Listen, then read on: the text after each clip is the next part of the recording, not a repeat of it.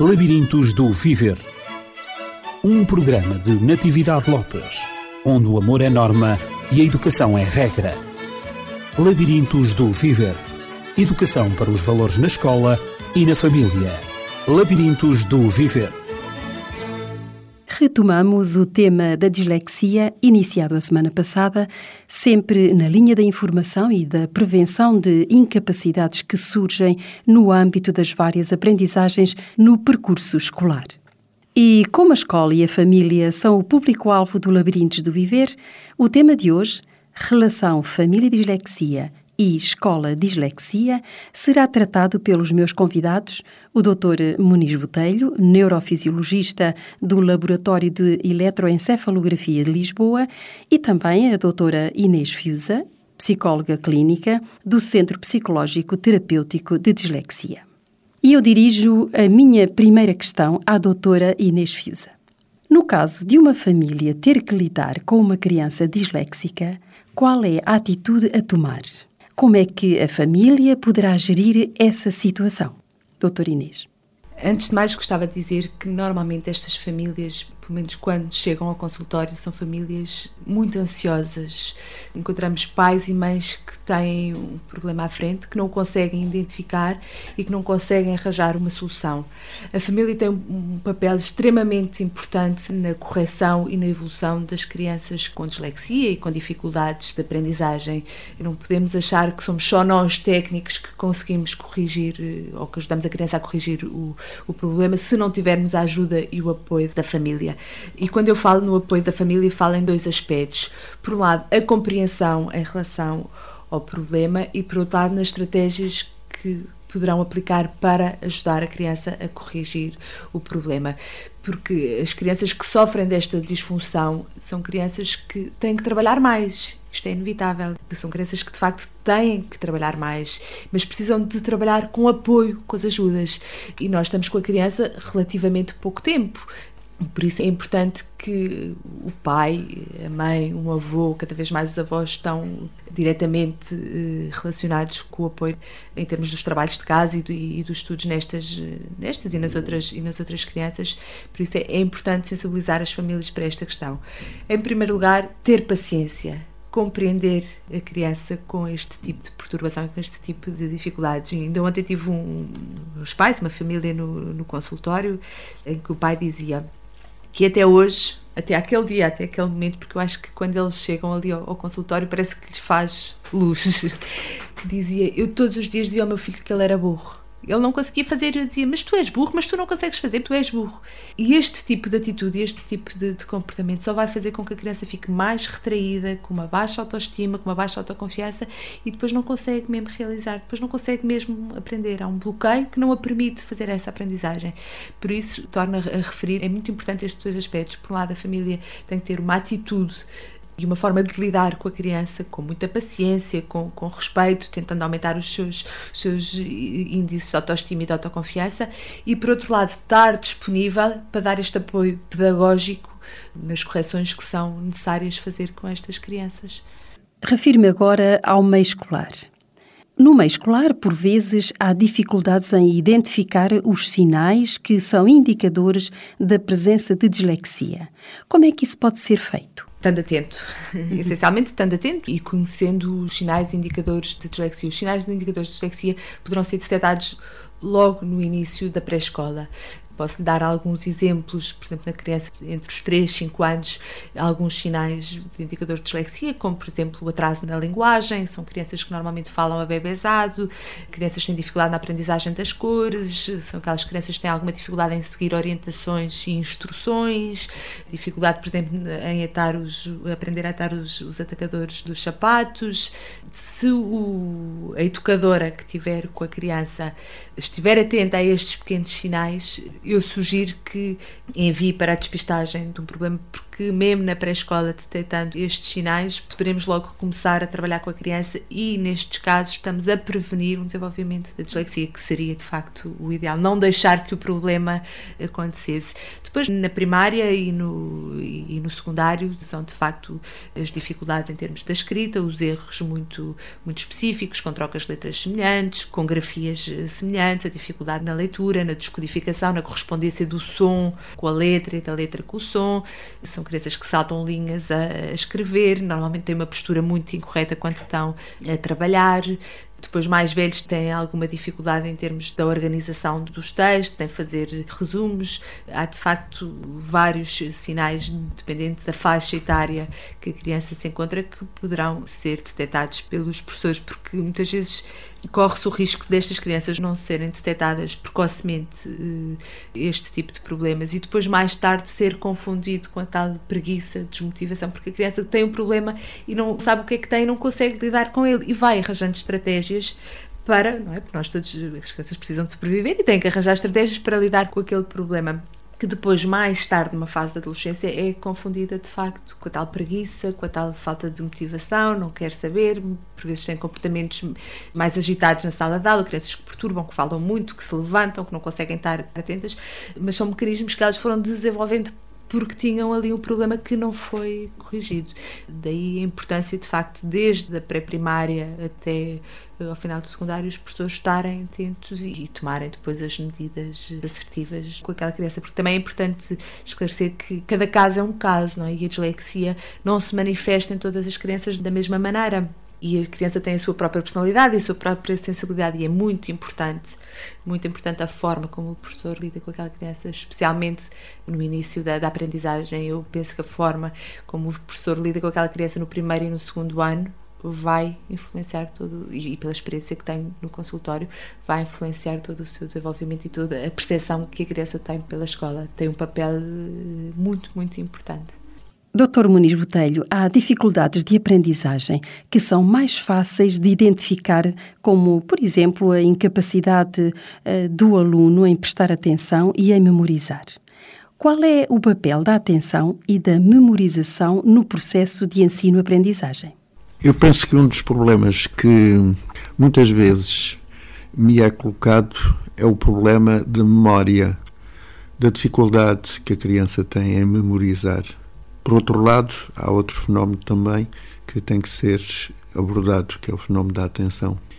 Muitas vezes acontece que os pais, não tendo a noção do que é esse fenómeno da memorização, o fenómeno da atenção, muitas vezes pensam que basta fazer meia dúzia de perguntas aos filhos e ensinar-lhes um texto qualquer que estão a querer que a criança aprenda e a criança, muitas vezes ouço dizer isso, a criança não está atenta ou a criança não consegue memorizar. Esses fenómenos da atenção e da memorização estão dependentes um do outro. Ora bem, não é possível de maneira nenhuma fazer-se essa abordagem sem nós termos a noção de que para se aprender é preciso estar atento. Sem atenção é muito difícil aprender. E nessas condições, aí há que separar, há que fazer uma distinção entre a criança que tem dificuldade em aprender, mas que quer aprender, e a criança que não está motivada para aprender. Mas, dizem os pais, mas se estiveres a ver televisão, lembre-se do que se passou na televisão, lembre-se dos artistas, o que é que eles disseram, etc, etc.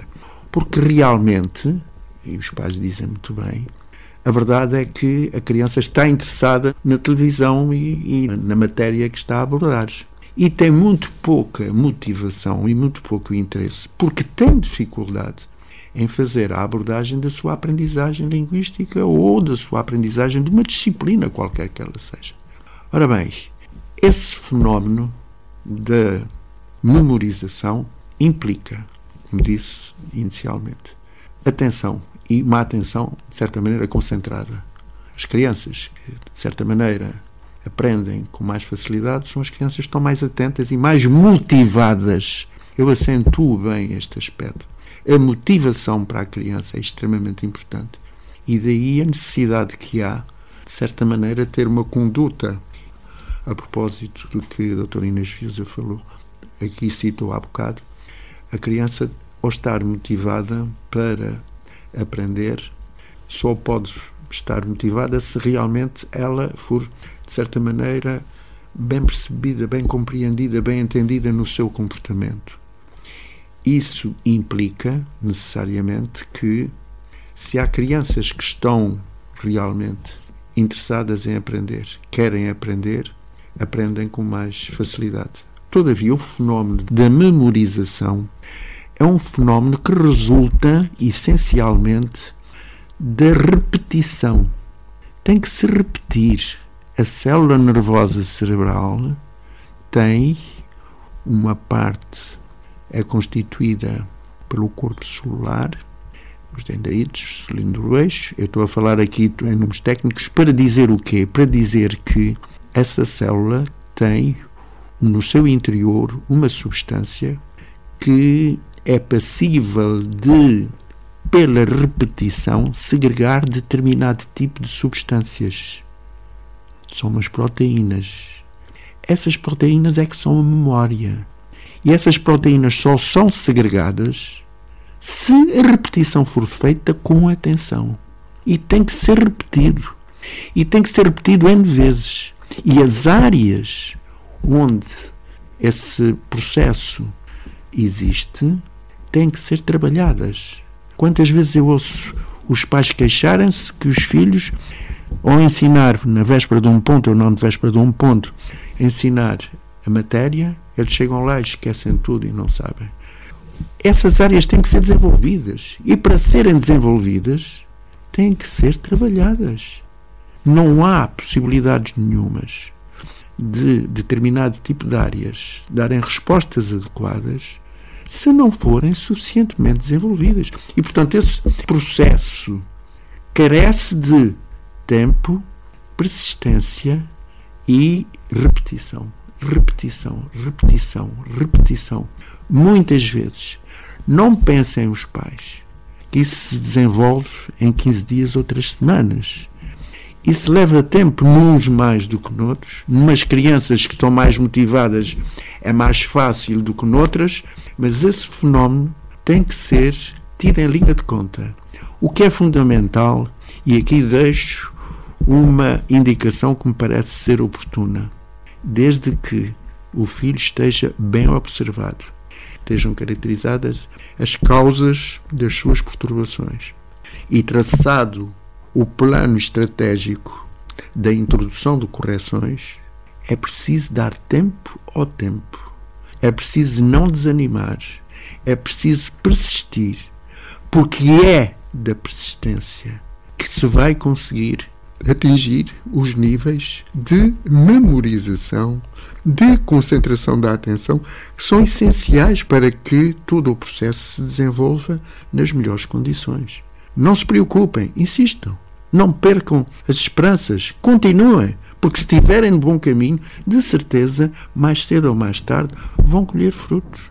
O que é necessário é que os filhos estejam bem estudados, as características dos seus problemas estejam bem identificadas e a introdução das correções seja a mais adequada. Não desistam.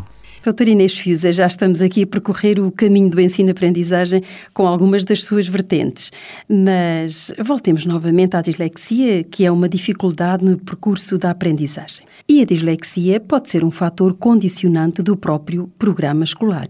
Em que medida? Na medida em que muitas vezes é necessário implementar determinadas estratégias para que a criança consiga fazer o seu percurso da melhor forma.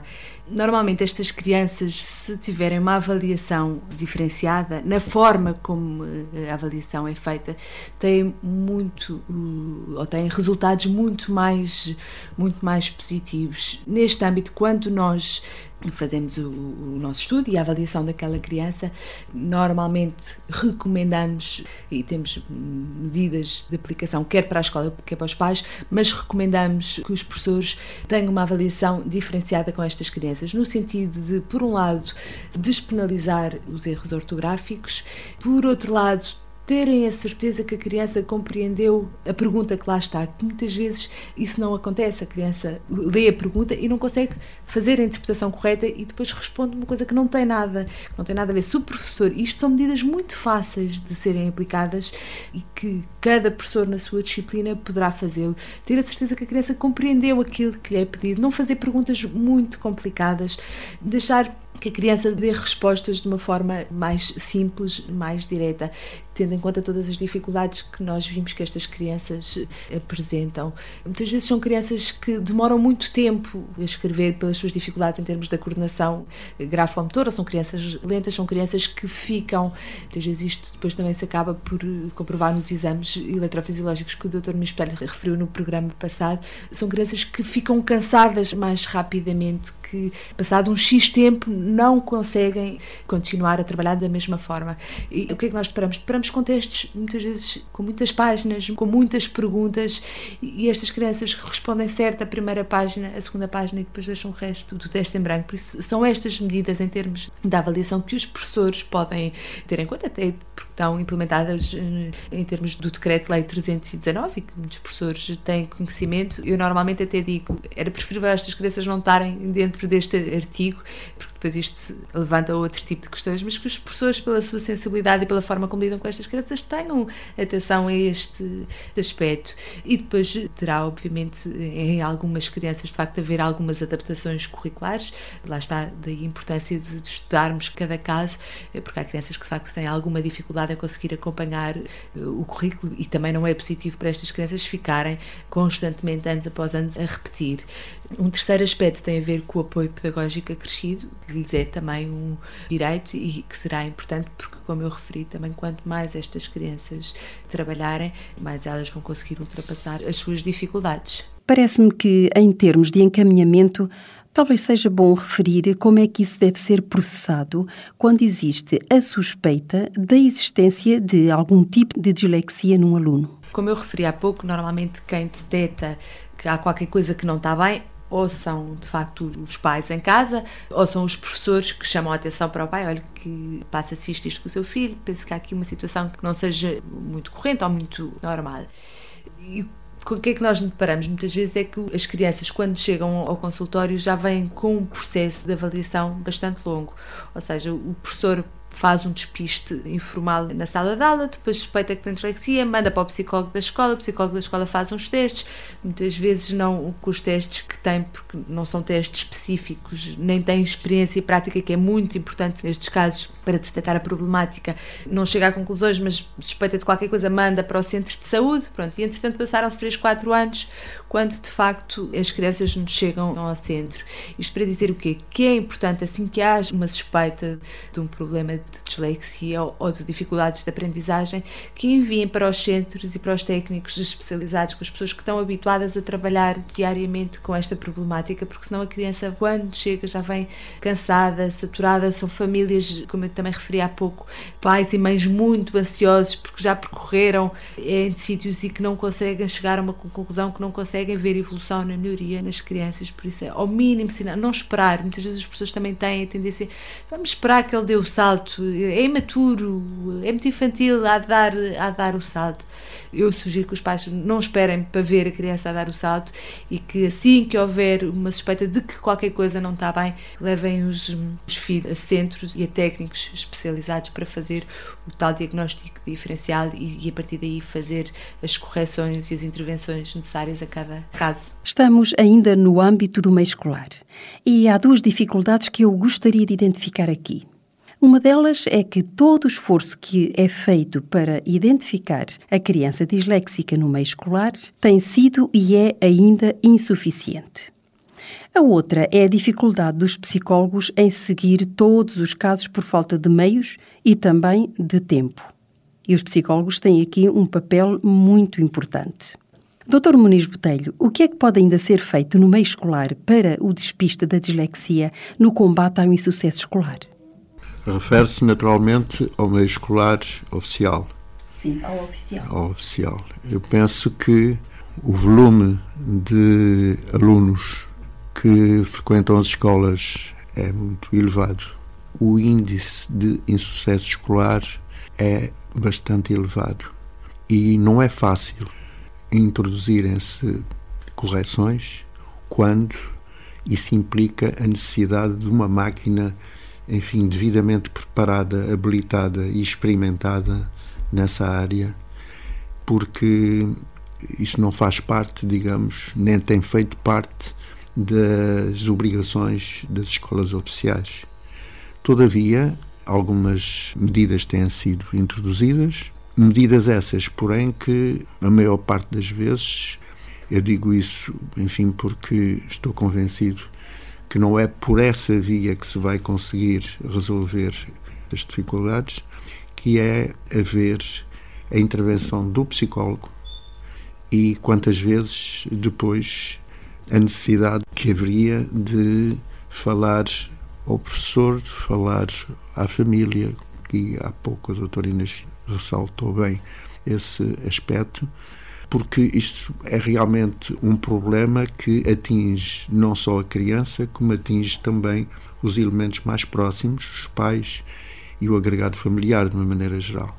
Portanto, eu penso que as escolas não têm a possibilidade, embora, enfim, com algumas exceções necessariamente, mas não têm a possibilidade de conseguir arranjar maneiras de conseguir ultrapassar esse índice elevado de insucesso escolar e, portanto, grande parte das vezes não estão suficientemente apetrechadas para fazerem esse tipo de abordagem e melhorar, portanto, o índice de aprendizagem dessas crianças.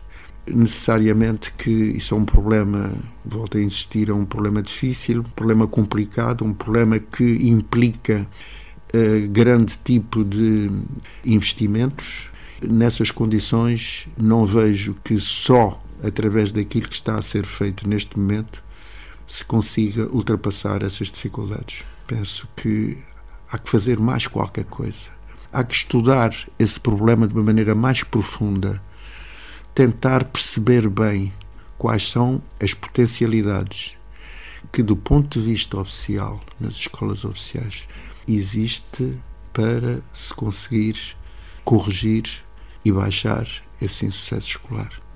Daí pensar que não vamos conseguir melhorar muito através das medidas que estão a ser tomadas neste momento e que têm sido tomadas, e provavelmente até são aquelas que são possíveis, que se consiga melhorar esse índice elevado de sucesso que existe.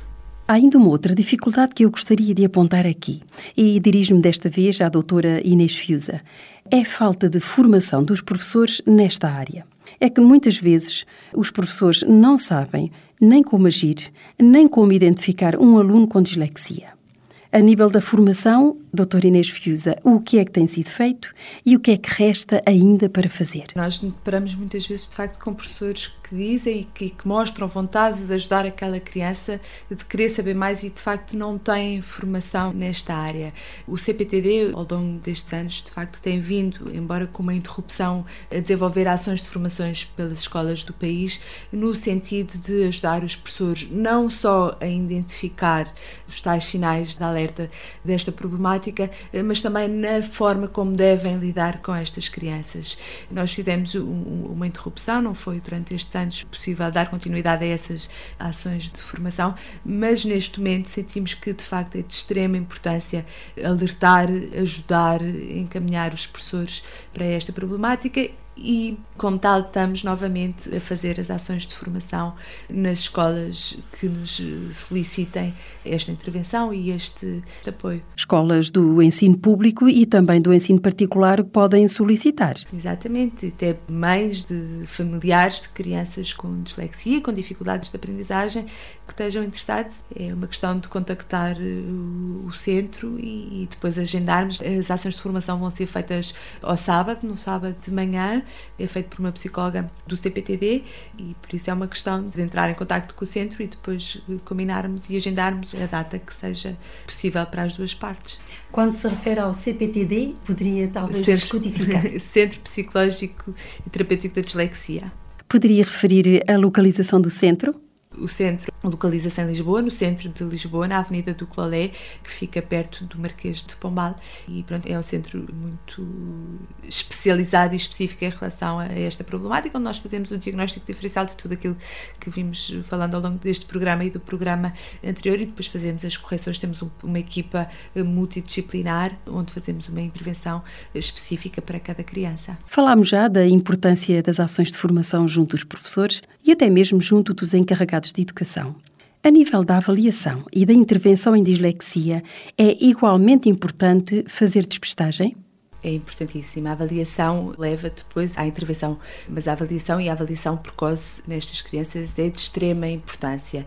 E quando eu falo na avaliação, não falo só em provas de leitura e de escrita. A dislexia comporta muito mais funções e, tal como o Dr. Mistelho disse há pouco, desde a memória, a atenção, a parte emocional, da motivação, de desordens emocionais que possam existir, da organização visual, da estruturação espacial, das funções cerebrais e da contribuição dos exames eletrofisiológicos, por isso é muito importante que haja uma avaliação diferenciada e não só aquela avaliação que por vezes os professores estão habituados, que são as provas de leitura e de escrita, porque só com um diagnóstico certo e correto e com o perfil cognitivo e emocional daquela criança é que nós conseguimos implementar um plano de intervenção.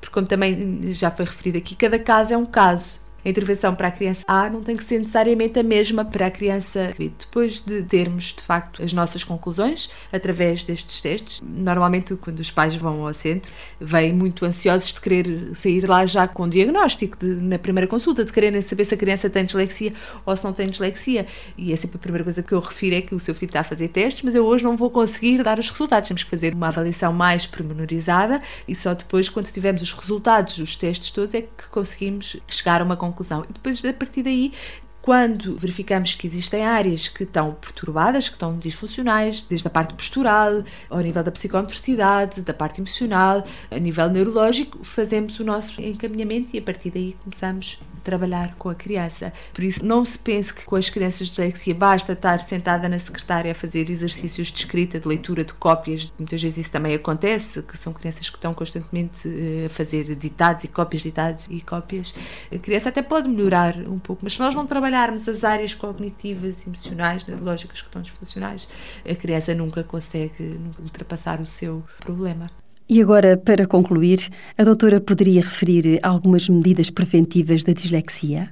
As medidas preventivas da dislexia, eu aqui se calhar falava um pouco na parte da postura. Nós no centro, de facto, damos uma grande, e acho que todas as pessoas, de uma forma geral, deviam dar grande importância à postura, à postura física. Quando falo na, na postura, falo na postura física que a criança tem quando está a trabalhar. Hoje em dia é frequente verificarmos crianças mal sentadas no sofá, na secretária, com a mão a agarrar a cabeça, deitadas em cima da secretária, com os pés nos bancos. E isto aqui, estes fatores que a partir partida possam ser só observados no sentido de são crianças eh, mal comportadas ou mal educadas, que não, não têm regras, mas isto provoca alterações em termos da forma como a informação, quer ao nível visual, quer a nível auditivo, é recebida nos seus receptores cerebrais. E isto depois influencia quer os níveis de concentração, quer os níveis de realização, quer os níveis de horas que a criança consegue estar a trabalhar. Por isso, eu penso que seria importante sensibilizar os pais a postura correta e aqui como disse há pouco também, o centro trabalha muito esta questão, desde pequeninos, a postura que a criança tem quando está a ler um livro, quando está a fazer um desenho, quando está a ver eh, a televisão. A par disto, é importante estar atento aos tais sinais de alerta para que, assim que se detete áreas que estão mais desorganizadas, começarmos logo a trabalhar para prevenir então o aparecimento da disfunção e da perturbação da aprendizagem da leitura. Muito obrigada, doutora Inês Fiusa. E doutora Muniz Botelho, uma última palavra sobre a prevenção da dislexia. Eu penso que a doutora Inês Fiusa já enumerou os aspectos essenciais para se tentar melhorar e, de certa maneira, às vezes até conseguir resolver problemas de aprendizagem. Todavia, eu penso também que haverá necessidade do estudo prévio devidamente elaborado, conforme também a doutora Inês Fius acabou de dizer, porque são múltiplas as causas perturbadoras e só depois de as conhecermos bem toda a sua extensão e o seu grau de compromisso é que se pode fazer o tal plano estratégico e introduzir as correções necessárias. Para isso, tem que ser realmente feito um estudo detalhado e só após esse estudo detalhado e introdução de correções é que eu penso que o processo irá ser trabalhado, irá ser implementado e, se for caso disso, fazer reavaliações periódicas para ver se os resultados desse plano estratégico estão a resultar eficazes ou se eventualmente será necessário introduzir outro tipo de correções. Penso que por essa via é o melhor percurso que se pode dar para ajudar uma criança que tenha dificuldades com os sucessos escolares, especificamente na área da dislexia. Muito obrigada. Este foi mais um programa no âmbito do combate ao insucesso escolar. Tive o prazer de conversar com o neurofisiologista Dr. Muniz Botelho e com a Dra. Inês Fiusa, psicóloga clínica, que trabalha no Centro Psicológico Terapêutico de Dislexia, na Avenida Duque de Lolé, 75, Quinto Direito, em Lisboa. E penso que agora é a minha oportunidade de relembrar a maneira também como nos podem contactar a nós, Labirintos do Viver. Então, temos os telefones o 219 106 310, o 219 106 310. Na próxima semana estarei de novo consigo. Até lá, tudo de bom para si. Labirintos do Viver.